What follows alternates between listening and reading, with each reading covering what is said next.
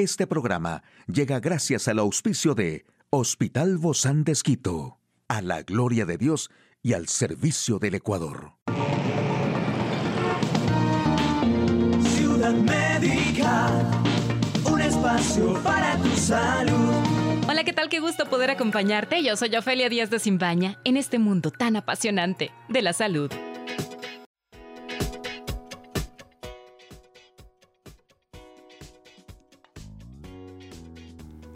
Y estas son algunas recomendaciones para evitar el dolor de espalda y complicaciones en la columna. Con los codos a 90 grados y pegados al cuerpo, levantamos nuestros hombros y los mantenemos 10 segundos arriba. Y es importante no saltar, poner las manos en dorsiflexión de 90 grados y enviamos nuestros codos hacia atrás, haciendo que las palmas de las manos se ubiquen junto a nuestros pechos y los mantenemos 10 segundos más. Este ejercicio podemos hacer 10 repeticiones tres veces al día y lo recomendamos después de cepillarnos los dientes en la mañana, en la tarde y en la noche, ya que los consideramos parte de la higiene postural. Recordemos que el peso de la mochila generalmente puede afectar a los estudiantes que se les pide llevar libros de gran peso y algunos cuadernos. Así que la recomendación es llevar una mochila con poco peso y llevarla en el centro de la espalda o en su defecto usar una con ruedas para jalarla y no cargar tantos libros.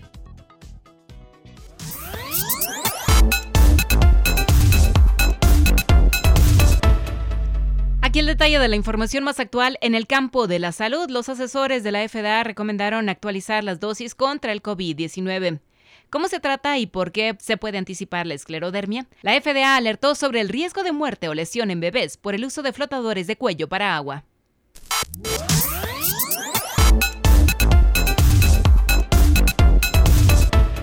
Los asesores de la Administración de Drogas y Alimentos FDA de Estados Unidos recomendaron actualizar el diseño de las vacunas de refuerzo contra el COVID-19 para el otoño del hemisferio norte, con el objetivo de combatir las variantes del coronavirus que circulan en la actualidad.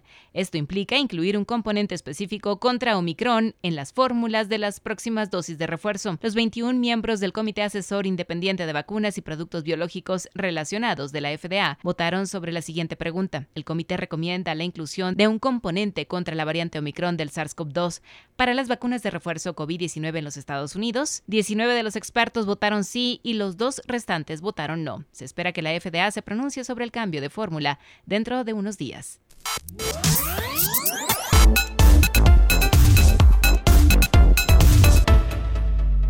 Y bueno, la esclerodermia es una enfermedad autoinmune poco frecuente que implica endurecimiento, palidez y tirantes de la piel. El fenómeno de Raynaud afecta aproximadamente al 4% de la población con variaciones geográficas debidas a las diferencias climáticas. La prevalencia es mayor en mujeres, con un mayor riesgo asociado a la genética, es decir, la historia familiar, tabaquismo, alcohol, enfermedades cardiovasculares y migrañas. ¿Cuál es el tratamiento de este fenómeno de Raynaud? Uso de vasodilatadores como los antagonistas del calcio, prostaglandinas en casos más severos, inhaladores de la enzima de conversión de angiotensina como los sartán, inhibidores de la endotelina, vasodilatadores. El pronóstico en el fenómeno de Raynaud primario es bueno, sin mortalidad y con escasas complicaciones.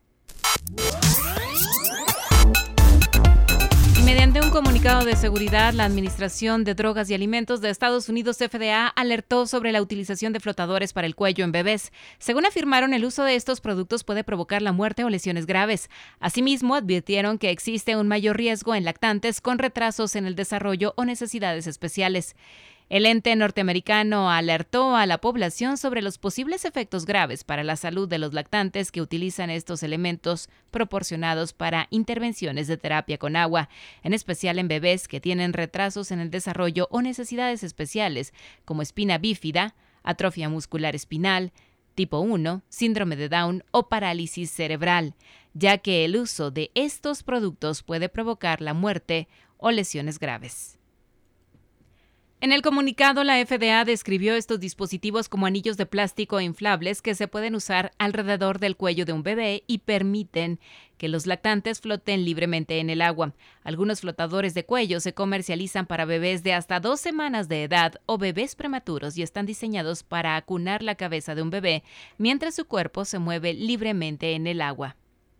Hoy en Médico Directo hablaremos sobre la ideología versus perspectiva de género. ¿Quiere saber usted más de este tema? Lo invito a que nos acompañe.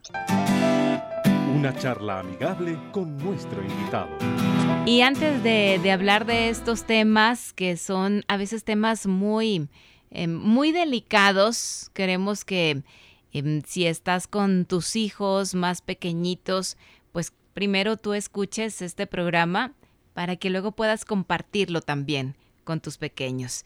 Hoy hablando de la ideología versus perspectiva de género, a propósito de esta película de Disney, de la última película donde la rechazaron en 14 países después de que rechazara pues a algunas escenas de tipo no apto para niños en esta película. Hoy estamos con nuestra invitada del día de hoy es la doctora Mónica Ortiz, sexóloga médica, terapista de parejas del Hospital Bozán de Esquito. Gracias, Moni, por acompañarnos. Bienvenida. Muchas gracias, Ofe. Y bueno, y siempre agradecido también topando estos temas que pueden resultar bastante polémicos, ¿no? Pero tan necesarios que quizás muchos padres se han preocupado. Algunos están pensando de pronto, vamos a ver la película o no, o qué pasa cuando esto se introduzca mucho más, cuando se empiece a hablar de género ya como parte del sistema educativo, o sea, de la educación sexual integral, es importante educar o no. Por eso hemos querido aclarar estos términos. Claro. Pues yo creo que primero es necesario que aclaremos y diferenciemos qué es sexo y de lo que es género. Acláranos, Moni, porque a veces decimos, bueno, ok, entonces ya, solo voy a hablar de hombre-mujer. Y a veces también hay confusión, en general se utilizan como sinónimos, pero no es así.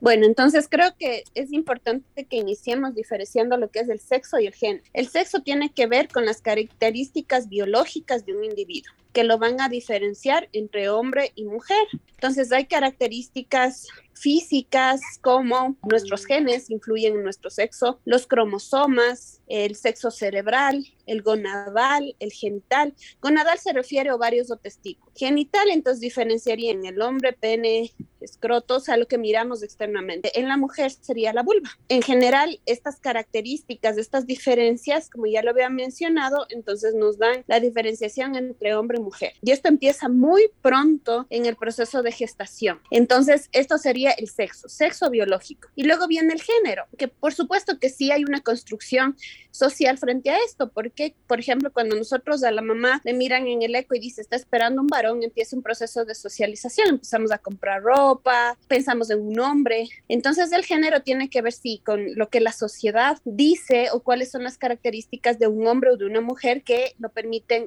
diferenciarse entre masculino y femenino. Entonces sí, hay que visibilizar que hay ciertos estados que no, dentro de esto del sexo, y con esto no estoy patologizando, no estoy discriminando, pero hay que mirarlos como tal. Pueden haber ciertos desórdenes, sobre todo hormonales, que dan paso a los, desórdenes del desarrollo del sexo o lo que antes se llamaba intersexualidad. Entonces, ¿qué es una persona intersexual? Alguien que tiene genitales ambiguos. basados justamente en el, en el género, en esta ideología, lo que se trata es desconocer este binarismo.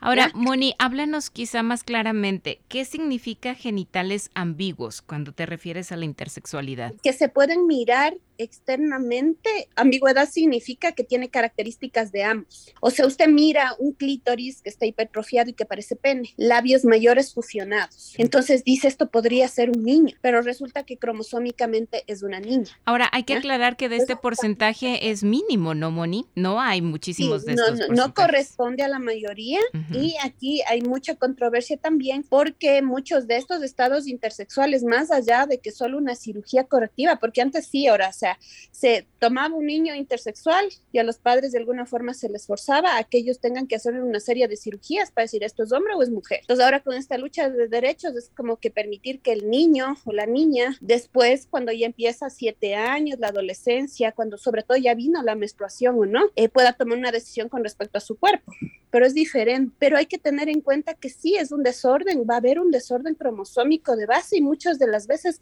hay que tener medidas médicas para salvar la vida de esta persona. Entonces, ¿cuál es la confusión o dónde viene la ideología de género? En decir, no existe el sexo hombre-mujer, ya es desconocer esta biología de alguna forma. E introducimos el género eh, también como una elección, entonces se confunde, entonces de alguna forma se dice, el sexo no es compatible con el género necesariamente. Luego yo puedo nacer con como una niña biológica, pero después puedo definirme como un hombre. Siento que un hombre existe un hombre en mi interior.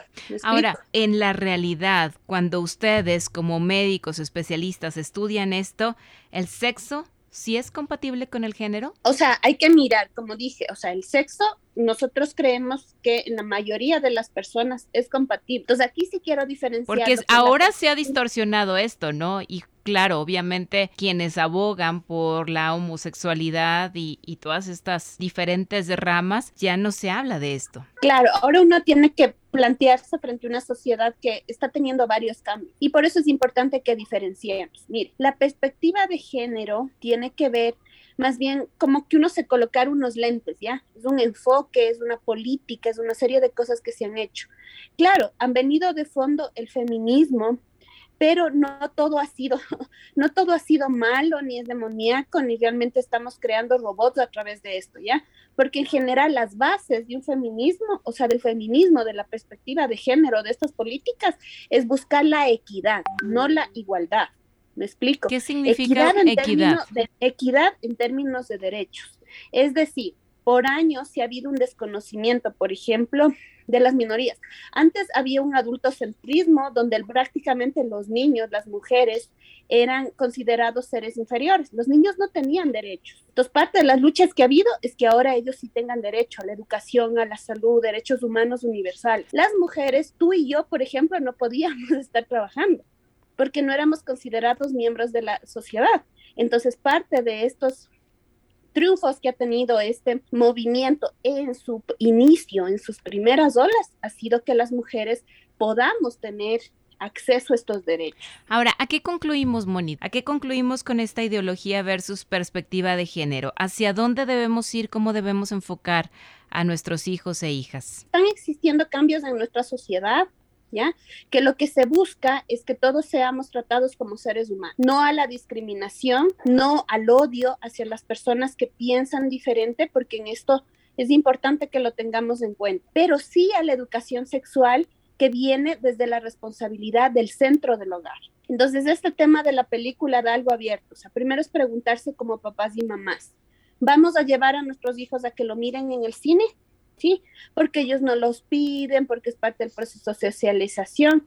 La decisión la tomamos como adultos, ¿sí? En conversación con ellos también. y después mirar esto como una oportunidad, Ofe, la oportunidad de educar, sea que nosotros hayamos topado el tema de la homosexualidad antes o que esta sea la oportunidad de poder hablar del tema, tenemos que tener en cuenta que esto es una realidad, se está dando, lo miramos en todo momento, en un restaurante y algo. Entonces, primero es no al rechazo, es entender de que podemos estar o no de acuerdo con este tipo de conductas, pero nosotros tenemos que respetar. Y segundo, nosotros damos una educación integral que tenga que ver con cuidado del cuerpo, de nuestra alma, es decir, de nuestra mente, emociones y un cuidado espiritual, si es lo que nosotros estamos también pregonando, es practicarlo también en casas. Entonces ahí como padres nos apropiamos de la educación sexual y tomamos como responsabilidad. Sé que para muchos puede ser muy confrontativo, muy difícil, pero de pronto leamos, investiguemos, miremos que eh, la experiencia de otras personas que de pronto han visto la película, eh, enterémonos del tema y tomemos esta responsabilidad para de alguna forma poderlo transmitir a nuestros hijos. Claro, va a ser un buen punto de conversación con nuestros hijos para saber qué es lo que opinan y si no hay ninguna opinión, pues nosotros poderles indicar qué dice la palabra de Dios frente a todos estos temas que estamos viviendo actualmente y que quizá por un momento los podamos esconder, quizá unos digan no voy a ver la película, otros digan sí la voy a ver, pero en algún momento se va a tener que hablar del tema. Muchísimas gracias, doctora Mónica Ortiz, sexóloga médica, terapeuta de parejas del Hospital Bozán de Esquito. A usted, amigo y amiga, a seguirnos cuidando. Hasta la próxima. Puedes escuchar de nuevo este programa en radio hcjb.org. Este programa llegó a usted gracias al gentil auspicio de Hospital Bozán de Esquito, a la gloria de Dios y al servicio del Ecuador.